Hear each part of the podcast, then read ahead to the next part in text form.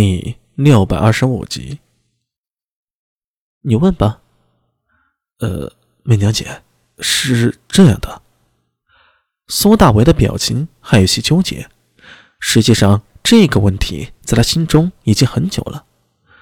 从出大唐接触那些不可见于史册的诡异，到后来明空法师、美娘姐，到皇帝李治，到房爱，到蓝池宫，到倭人，到玄奘大师。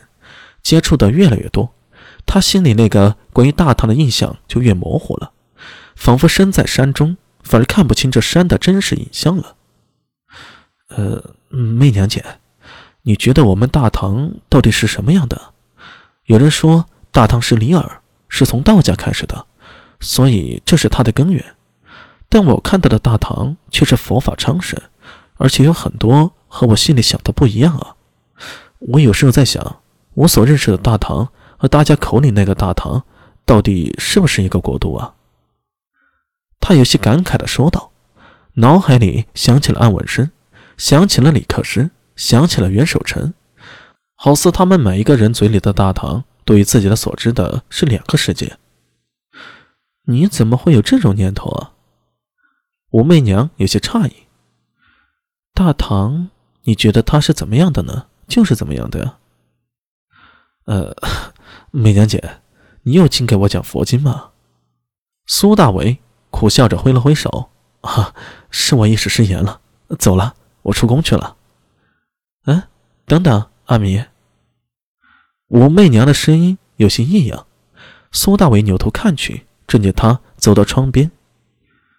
其实我也想过这个问题啊，从大隋到大唐，我们大唐又与前朝有何不同？他转头看向苏大为，阳光照在武媚娘的半边脸庞上，显得轮廓柔和，连腮边的汗毛都看得清清楚楚。他的眼睛无比的清澈，如同波斯国产出的宝石，让人一见难忘。阿米，你想听听我的答案吗？呃，想听啊。苏大为本就困得不行了，也就是神思散乱时，随口将心里的念头给说了出来。哪知武媚娘居然会真的跟自己说她的看法，本性有些倦怠的精神立刻振奋起来，瞪大双眼向武媚娘看去。一个国家，他的精神是开国的君王赋予的。如果说开始的时候是高祖李渊落下的道家思想，无为而无不为，而这之后便是太宗替他灌注了新的血液。武媚娘的目光悠远。嘴里轻声道：“这个血液叫做坚韧。”坚韧。苏大为有些意外，嘴里咀嚼了一下这个词儿。他以为会听到诸多广阔的胸襟、佛家的智慧等等，却不想会是坚韧。耳中听到武媚娘继续说道：“如果你了解太宗成长的经历，便知道他为何伟大。但光明有多大？”阴影就有多大，区别只在于人们看到的是哪部分。呃，姐姐，你说的是？这世上见过太宗雄姿英发、风光霁月、胸怀宽广的多，但却无人知道太宗心中的阴影。玄武门之变后，他一直与自己的内心做着斗争。曾经鲜衣怒马的贵公子，曾经父慈子孝的兄弟情。在残酷的斗争中，走上了一条不归路。他不得不杀死亲人，以换取染血的皇冠。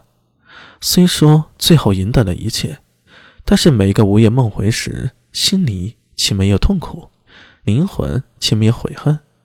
这便是太宗起一生也难释怀的心魔。特别是当他看到自己儿子也为了争夺皇位而展开残酷斗争，甚至太子城前叛乱，这一切。又是在他心口重重的挖了一刀，他当时的震怒、恐惧，并非常人能够想象的。一口气说到这儿啊，武媚娘停下来了，她的目光看向窗外，然而视线的焦点却根本不在任何一处，仿佛她的视线穿过了时间与空间，落在了太宗李世民的身上。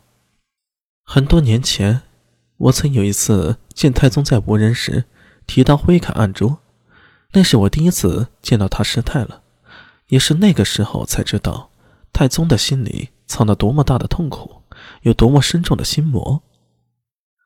武媚娘收回目光，轻叹了一口：“唉，人之所以为人，就是因为我们永远有超过野兽的复杂情感，这正是人所矛盾之处，也是一切痛苦的根源。”阿弥。